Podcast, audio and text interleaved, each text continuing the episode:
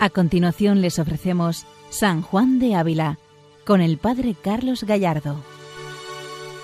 Buenos días a todos los oyentes de Radio María. Continuamos con nuestro programa dedicado a San Juan de Ávila, doctor de la Iglesia Universal. Y continuamos profundizando en la doctrina, vida, ejemplo de este santo. Continuamos entrando en lo que supone para San Juan de Ávila Jesucristo resucitado. Su experiencia del resucitado se nos contagia a nosotros, se nos transmite por sus escritos, por su palabra, por su ejemplo. San Juan de destacó en su vida precisamente por esa amistad profunda con Cristo resucitado, una relación íntima con Él que se expresaba en la celebración de la Eucaristía, en la oración diaria, en el trato íntimo con el Señor, también en su estudio, en su reflexión, cuando atendía a los fieles, cuando atendía a las personas necesidades materiales o espirituales. En todo momento se vislumbraba esa relación íntima con Jesucristo resucitado y vivo. En todo momento en San Juan de Ávila se descubre ese perfil de santidad, ese perfil de amor que se eh, alcanza solamente por la intimidad con el Señor. Por esto vemos como el Maestro interior es Jesucristo resucitado y vivo, como el Espíritu Santo actúa en el corazón del Maestro Ávila y como sus predicaciones son ahora para nosotros un estímulo para acercarnos al resucitado y para contemplar. Continuamos con este sermón 16 del lunes de Pascua y vamos a pasar ahora a esa tercera peregrinación o romería que hace Jesucristo. En la romería hacia la Jerusalén del cielo. Así lo expresa San Juan de Ávila en este sermón 16. Y nos invita de alguna forma a la contemplación. San Juan de Ávila nos invita a contemplar a Jesús resucitado que en este momento se acerca a su madre, que en este momento se acerca a los discípulos de Maús, que en este momento se hace presente también para nosotros. El resucitado viene a encontrarse contigo y conmigo en este momento de Pascua. Él viene a hacerse presente porque Pascua significa paso, el paso del Señor por nuestra vida. Aunque estamos en los compases finales del tiempo pascual, no significa que ya haya pasado la gracia, sino al contrario, nos queda mucha gracia por poder recibir del resucitado. Nos queda mucha gracia y consuelo que recibir del Señor, donde podemos experimentar de verdad su amistad, su intimidad, su misma vida, donde podemos gozar de su presencia resucitada, como lo hizo María, como lo hicieron las mujeres y los discípulos y apóstoles. Vamos a escuchar al Santo Maestro Juan de Ávila, que nos habla de esta tercera romería tercera peregrinación del Señor a la Jerusalén celestial, la Jerusalén del cielo. Tercera jornada a Jerusalén superna. Duró cuarenta días que se detuvo en el mundo por confirmar la fe en sus discípulos, de pachar cosas tocantes a la fundación y aumento de su iglesia. Primer día cinco estaciones. A la Virgen visitar y consolar del inmenso dolor que había sentido no lo tenemos en el Evangelio, pero sí en los santos. La razón que convence si es verdad lo que dijo Cristo. El que ama será amado por mi Padre. Vendremos a Él. ¿Por qué no? Al que me ama, yo lo amaré. A los que más sintieron, consoló primero, las mujeres más que los apóstoles, y a la Virgen más. Creo yo que entraría San Gabriel primero, dar las nuevas, pedir albricias, rodillada, reina del cielo. Aquí será luego Jesús con toda la caballería de profetas. Apenas había acabado, entra Cristo. La Virgen, embarazada de regocijo, hace pausa, no se mueve. Besa aquellas llagas llenas de resplandor y gloria. Oh cuerpo santísimo, que yo vi tan golpeado, tan gozoso me eres ahora como entonces penoso, cardenalado. Ya veo consolada mi pena. Llega Eva, bendita vos, por vos mi vida, por mi muerte, por todos por vos serán libres.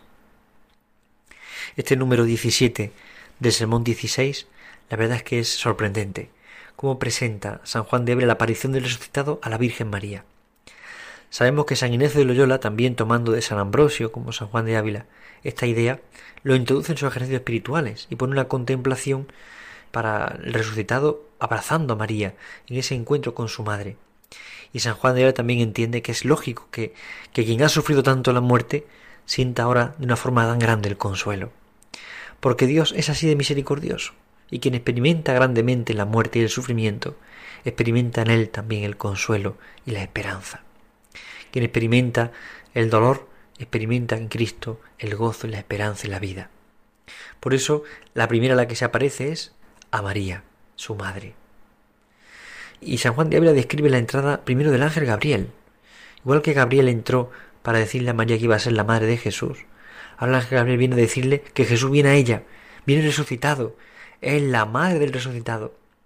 San Gabriel le mostró que iba a ser la madre de Dios, le mostró que iba a ser la madre de Jesucristo y que una espada atravesaría su corazón y que sufriría. Pero ahora Gabriel viene a decirle con todo el gozo que también es la madre del que vive, es la madre del viviente y por tanto de todos los vivientes. Y ella de rodillas, la reina del cielo de rodillas, espera a Jesús. Y ve aparecer los profetas que van anunciando cómo Jesús ha resucitado y vive. Y María ve cumplida toda la escritura. Y entonces entra Cristo. Y la Virgen, igual que quedó embarazada del Hijo de Dios, ahora queda embarazada de regocijo, dice San Juan de Ávila, de gozo, de esperanza, de alegría. No se mueve, se queda quieta. Y ahora cuando contempla al resucitado, besa aquellas llagas. Ella vio cómo sus manos eran traspasadas, cómo sus pies eran agujereados, cómo su cabeza sangraba y cómo su costado estaba abierto. Ella besa cada una de sus llagas, la mano derecha, la mano izquierda, el pie derecho, el pie izquierdo, y como ella besa, besa su costado, se reclina en su costado y contempla ese cuerpo santísimo, el cuerpo que vio golpeado y ahora lo ve lleno de gozo y de alegría, el cuerpo que vio lleno de, de desconsuelo y de desesperanza, ahora lo ve como luz que brilla para el mundo entero. Ve consolada su pena. E incluso la misma Eva se presenta y le dice a la Virgen, pues tú eres bendita porque si por mí entró el pecado, por ti ha entrado la libertad. Ha entrado el que iba a resucitar de entre los muertos. Vemos cómo San Juan de Ávila poéticamente sabe presentar este misterio de la resurrección del Señor y del encuentro del resucitado con María. Poéticamente sabe hacer presente este misterio, sabe manifestar a todos lo que supone, lo que significa que María contempla resucitado y que Cristo resucitado vive y vive para siempre. El número 18 dice, déjala con ellos, vas a la Magdalena. No se quiso ir y vídole. Yendo así, viéronle todas juntas. Fuéronselo a contar a los otros. Estando así, vídole San Pedro. Vino. Confirmó la nueva, la nueva de ellas. Ya se habían salido los de Maús. Aparéceles. No dice que les dijo, conjeturan que les dijo. El sueño de Adán se entiende de Cristo y la Iglesia. Pido, pidió Moisés a Dios le mostrase su rostro. Cerró Moisés los ojos. Así para la gloria de Dios, que la vido por las espaldas. Aquí se, experimenta el encuentro del resucitado con la Magdalena, pero también con Pedro y también con los de Maús a los que Jesús se quiere aparecer se quiere hacer presente. Es sorprendente porque pone a aquellos que más sufren, han sufrido la pasión, es aquellos a los que más se quiere presentar el resucitado. Aquellos que más sufren la pasión es aquellos con los que quieren estar el resucitado, con los que quiere compartir la vida, con los que quiere convivir, con los que quiere amar.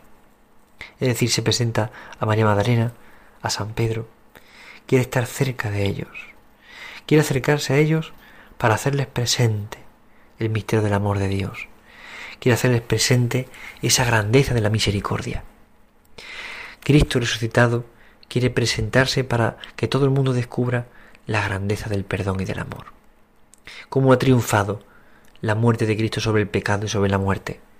Y entonces va a Magdalena, la que tanto le llora, la que tanto le ama. Cristo se acerca resucitado a ella, pero también San Pedro. Y cómo el Señor les confirma en la fe y como los de ya se han ido, pero Jesús se presenta ante ellos y le hace comprender que Él ha resucitado y que vive. Y al igual que Moisés cerró los ojos para no ver la gloria de Dios, ahora abre los ojos de todos para que contemplen esa gloria. Es sorprendente este misterio de la misericordia. Como ahora abre los ojos para que todos lo puedan ver, para que todos se puedan encontrar con Él. Es impresionante. Es impresionante la misericordia del resucitado. Es sorprendente su modo de amar, su modo de estar cerca, su modo de presentarse. Es impresionante descubrir cómo tiene tanta misericordia del hombre. Cristo no quiere dejar al hombre huérfano, no quiere dejarlo solo. Se hace presente para todos y para cada uno, pero se va presentando primero a aquellos que más cerca han estado de Él, que más han querido compartir con Él en su misma vida. Aquí está el secreto del cristiano, compartir la misma vida de Cristo. Cuando nosotros compartimos la vida de Cristo y sufrimos las penas, también recibiremos el gozo y el consuelo. Cuando sufrimos el desconsuelo, la desesperanza, la desilusión, la tristeza, también experimentamos el gozo, la alegría, la esperanza, el amor infinito. Por tanto, cuanto más compartamos con Cristo, más gozaremos de la presencia de Cristo. Los santos que más contemplan la alegría del resucitado son aquellos que más se abrazaron en este mundo a la cruz, que más se olvidaron de sí mismos. Es difícil este camino para nosotros, pero sin embargo no es imposible. Contamos con la gracia de Dios para poder abrazar la cruz y amarle a Él. Poder abrazar nuestras cruces de cada día para amarle más, para entregarnos más. Y la cruz no es algo pues así pasajero. La cruz tiene un sentido sobrenatural. Y debemos entenderla con un sentido sobrenatural. No es simplemente un problema humano que me pasa, sino es compartir la vida de Cristo. Y así podré compartir también el gozo de Cristo, el gozo del resucitado. En el número 19, San Juan de Ávila sigue profundizando un poco en esta aparición del resucitado y dice, Ansí aparece a los cristianos, recíbenle para echarle mañana, queriendo que clamen, mane nobiscum domine, quédate con nosotros, Señor. No así de pasada, para en nosotros, para en nosotros. El Evangelio de industria, como le detengamos, no se vaya. Si eres rico caballero, le compeles a los pobres, si de la iglesia habla de él contigo, luego lo irás a hablar a él, no como peregrino. No vengáis para iros luego, no recibamos para echaros mañana con ofensas, deteneos por gracia. Si quieres que lo diga Dios, toma esta doctrina sacada del Evangelio. Es impresionante ver cómo el santo hace esta petición. Mane nobiscum domine. Quédate con nosotros, Señor. No de pasada, sino para quedarte con nosotros. Y no queremos echarte con nuestro pecado, no queremos mañana echarte con nuestras ofensas. Detente, quédate con nosotros por la gracia. Esta es la petición que hacemos. Quédate con nosotros por la gracia, no te vayas, que no perdamos la gracia de nuestro corazón. Quédate en nuestra vida, quédate con nosotros para que no perdamos la esperanza y la ilusión, porque si tú no estás con nosotros, ¿qué puede ser de nuestra vida? Si tú no estás cerca de nosotros, ¿qué es de nosotros mismos? Por esto, recuerda el santo esta petición tan preciosa. Mane nobiscum domine. Quédate con nosotros, Señor. Quédate porque sin ti nada vale, nada se entiende, nada se comprende sin ti. Nada podemos entender si tú no estás con nosotros, si tu vida no vive en nosotros. Es tan importante este misterio. Y es tan grande descubrir lo que supone, lo que significa. Es impresionante. Cristo quiere quedarse, pero sobre todo quiere que le pidamos que se quede. Y es más, Cristo quiere que nosotros no lo perdamos por el pecado, sino que vivamos en la gracia, que nos encontremos con Él y le amemos de verdad, que nuestra vida entera sea solo para Él, solo para Jesucristo. Aquí está el misterio tan grande, tan profundo del amor del Señor. Aquí está el tesoro tan infinito de su misericordia. Dios no quiere que nos alejemos de Él, Él quiere quedarse con nosotros. En el número 20, ya el último número de este sermón 16, dice el santo. Tres estados eclesiásticos un meneo de hablar a tratar de él, revolviendo el Evangelio y Escritura, meditando, enseñando, no se parará. Porque hablaban de él, se hermanó con ellos. Los caballeros poderosos que le compelan, ¿dónde están? Mirad esos pobres, forzadlos como los discípulos a Cristo. Vosotros habéis de ser importunados, pues sois los que recibéis la merced en dalles a los pobres. Este es el camino. Los pobres son el sustento de los ricos. Gran cruz sufrirles sin sus importunidades. Nunca querría que sus confesores les mandasen ayunar y rezar, sino sangrarles la bolsa. Esta es su cura. Nunca por eso se salva. Los comunes, en paz con sus prójimos, no hagan mal a nadie, en conformidad tendrán a Cristo, estando juntos, les pareció Cristo para darle gloria. Pone aquí el santo como tres estados, los eclesiásticos, los caballeros y los comunes. Los eclesiásticos son aquellos que hablan, que revuelven el Evangelio, la Escritura, meditan, enseñan, hablan de Él, hablan de Él. Y por tanto es el primer estado que contempla el resucitado, hablan de Él, de lo que experimentan, de lo que ven, de lo que viven, hablan del Señor. Los caballeros son los poderosos, que le contemplan. ¿Y dónde está para que le puedan contemplar? En los pobres. ¿Dónde está el resucitado? Está en la Escritura, está en el Evangelio, donde los eclesiásticos lo explican. Pero también están los pobres, donde los caballeros le encuentran y donde vamos a ser importunados por ellos porque necesitan y piden y tenemos que darle lo que necesitan porque ahí está Cristo en ellos. San Juan de él identifica al crucificado, al resucitado con los pobres, con el prójimo. Qué importante es esto. Experimentar cómo el santo identifica en la escritura, en el Evangelio, en los sacramentos, pero también en los pobres, al resucitado. No existe en él división, no es una cosa la liturgia, otra cosa el estudio, otra cosa la caridad. No, todo va relacionado.